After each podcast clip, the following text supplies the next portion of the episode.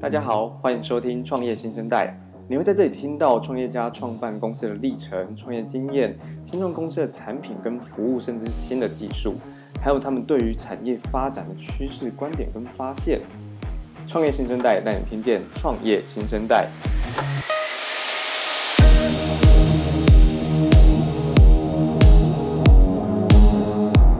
嗨，喜欢新趋势、新科技、新的商业模式的各位，我是创业小聚的志军。很多人都在谈社群，那是一群人有一个共同目标，或是同一种身份，从事相同的活动，组织在一起，那就是一个社群。尤其在运动里面，像是路跑啦、游泳啦、骑车，现在要正夯。可是问题是，像他们以前的联系方式啊，他们可能透过 Facebook 的社团、Line@ 等等，甚至他们创了一个群组来彼此联系，可能很复杂，因为讯息又被洗掉。那不彼此不知道行程，不知道伙伴现在在哪，这些问题通通都已经被解决喽。今天创业新生代邀请到的是佩斯科技 VeloDash，它将为我们带来享受前所未有的骑行体验。和我们一起在线上的就是 VeloDash 的共同创办人暨执行长黄彦玲 Molly，欢迎 Molly。Hello，志军，我是 Molly，谢谢邀请。太好了，可不可以跟所有听众朋友介绍一下你自己？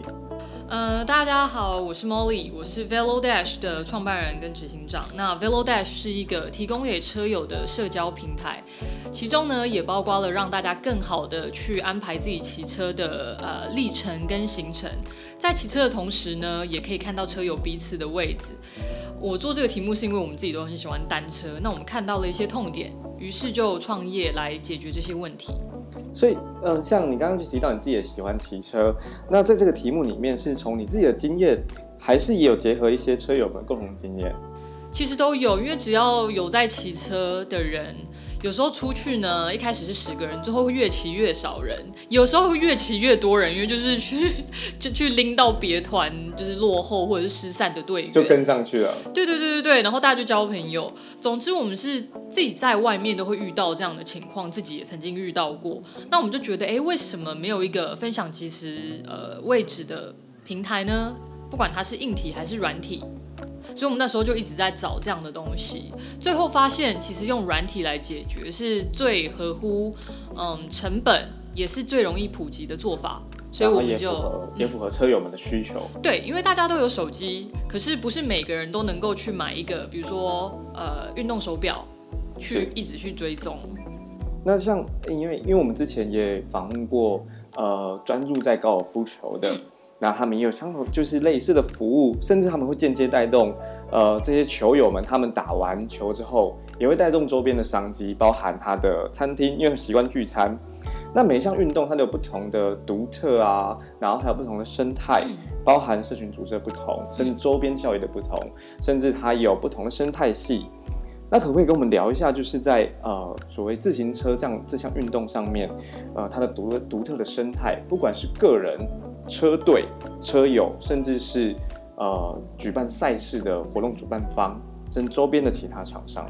OK，其实跟自行车有关的产业非常的零碎。我会说零碎，是因为没有一个嗯公司，它会从头到尾帮你做完所有的周边服务。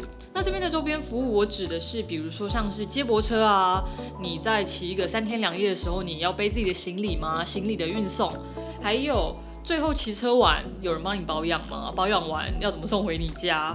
还有中途的一些停靠点，因为大家的车其实有便宜的，也有贵的。便宜可能就是几万，然后贵的可能就是几十万。相信这些，包括在停咖啡店啊，或者是呃餐厅，你一定会很需要一个可以安心的停放你车的地方。所以这些周边的东西都是我们要试着整合的。是。那这样子，呃，你们整合的这些周边，呃，包含你刚刚说的，甚至保养车、停车，还有一点，它感觉像是就是物流的服务，帮你把车子给给送回去。嗯，那这样子，呃，如果是针对车友的话，你们分别又提供了哪些服务？因为，呃，在过去的每，呃，我们之前做过的报道里面，我们从从里面报从报道当中发现到，就是你们可以创创造了高达六十%以上的呃用户的粘着度。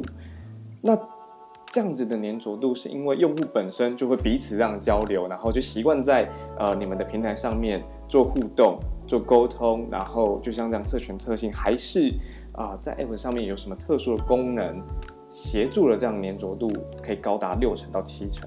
嗯，其实我觉得粘着度高有一个很主要原因是我们就是解决了所有在团旗的人会面临的问题，就是跟队友失散或者是不知道要等。等你多久这样？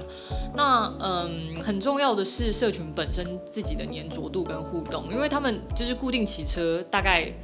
嗯，成员都是差不多的。那我刚才提到的一些周边的服务呢？这些服务提供者，比如说他是接驳车的业者，比如说他是呃一个餐厅或者是 tour 的业者，他们都会用我们的平台来组织他们的活动或者是服务他们的客户。所以其实它都是一个呃 community base 或者是 event base 这样的用途。所以我觉得这也是为什么我们的呃 retention 会比较高，因为它是基于实际的需求跟实际的功能，它不会因为比如说哦你用腻了，因为你这个需求就是会一直在，就这个需求是不会消失的，只要我我还在骑车，对，这个需求就存在。对，所以我们未来也会在呃就是根据我们最受欢迎跟核心的功能，在周边去整合一些产业里面的服务提供者。或者是提供这些车队比较好的管理方法，所以呃，它不会说无限上纲的去嗯做很多的，比如说游戏化啊，或者是其他的新功能，而是我们会 focus 在我们的核心价值。是，呃，那呃，我想从车友的部分，我也延伸到你刚刚讲到的周边的厂商，包含可能就是赛事的主办方啊，或者是活动主办。那他们又可以享用什么样的功能在这个平台上？它跟呃一般的车友在使用上有什么不一样吗？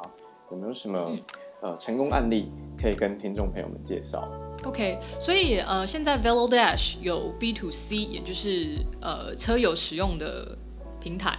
那我们给我们的商业客户就是 B to B 的 App，它叫做 Staff S T A F F，它是另外一支软体。那它其实就可以，它就像是一个嗯后端的管理跟追踪平台。呃，目前在京都的美山这个地方，它离京都大概五十公里。那它每年都会办嗯一个非常地域性探索的单车活动，然后参加非常的热烈，已经办超过十年了。那去年他们使用我们的服务，所以主办商呢，可以在不用晶片追踪的状况下，他就不用在这五十公里的范围里面去布一些晶片点跟感应点，他只要有手机，就是每个车友只要有手机，主办单位就会知道你在哪里。那包括如果有人摔车啊、迷路啊，或者是请求任何的支援，他们也能够去派出他们的呃支援队。那主办商因为比如说，如果你只是爆胎。他也不用派救护人员去找你，对吧？很清楚就可以从平台上面去沟通他现在发生什么样的状况。那重点是，其实这是结合两端的。我们也让车友，就是参赛者，他可以去回报说，呃，我现在遇到什么状况，是这样。所以其实这些都，我们把 communication 集中在同一个平台上，然后让大家的资讯都透明。我觉得这一方面确实解决很多赛事主办的时候。不知道自己的参赛者，尤其如果这个赛事超过百人、千人，甚至他达了万人的阶段，参赛者现在跑去哪里？我是真的不知道哎。尤其是他们现在出发了，然后中途如果不见了，然后终究出现了，他们到底发生什么事情？我们我们都很担心。我想很大一部分解决了赛事主办方他们的呃需求。呃，你刚刚提到提到京都哦，我也想要呃从服务服务这个。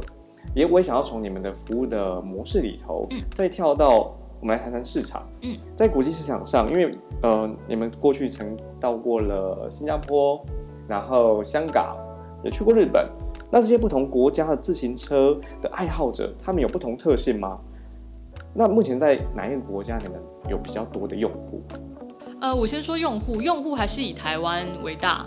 那第二个是日本，台湾还是占大约七十 percent 左右。那我想，因为今年，嗯，今年疫情的关系，我们会比较 focus 在台湾，再继续生根。那当然，日本我们是有很强的连接，其实很多计划都是目前是 pending。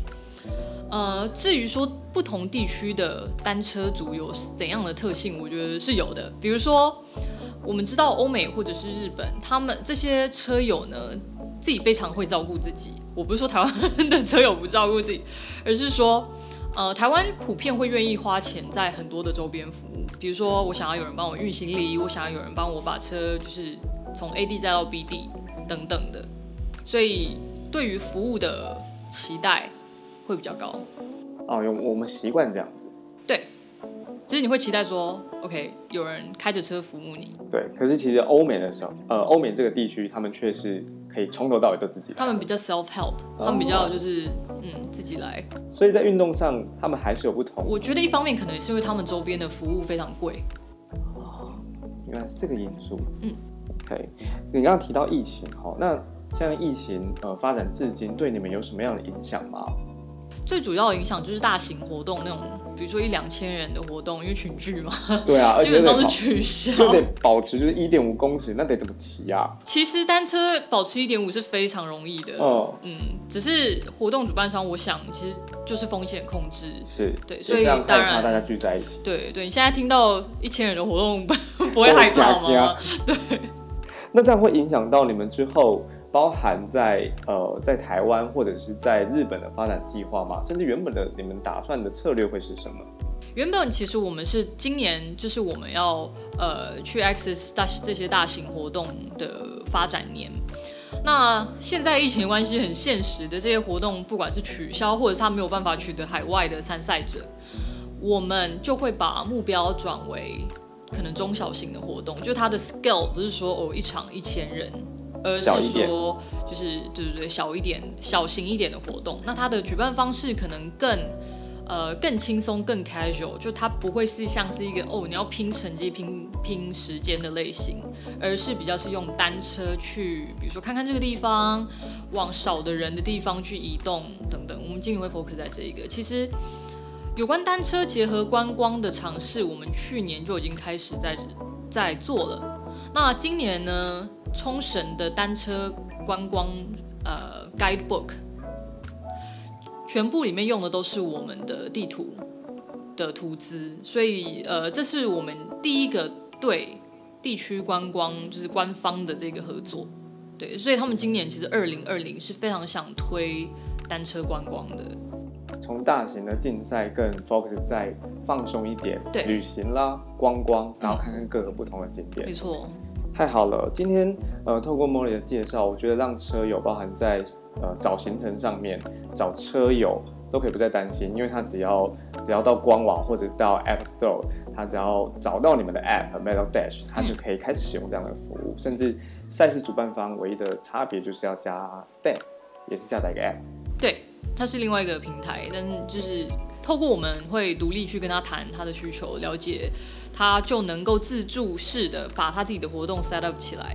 太好了，那他们也解决很大的问题，因为再也不会弄丢他的参赛者，然后随时可以提供他的后勤服务。对，好，今天感谢 Moni 来接受创业新生代的采访。那各位可以在创业小聚的网站上面看到更多我们对于啊 m e l o Dash 它更深入的报道，同时也可以在新创资料库里头找到 m e l o Dash 它的资讯和联系方式。欢迎大家持续关注创业新生代。呃，如果你用 Spotify、Apple Podcast 或者 SoundOn，我们邀请你按下关注跟订阅的按钮，我们会在每周三定期更新。另外，我们近期也推出了新的节目，它叫做《矽谷为什么》，由 IC 詹益鉴博士和矽谷每日人 T KT。共同主持，每周他们会邀请不同的矽谷台湾人来分享矽谷的产业趋势和心得。创业新生代带你听见创业新生代。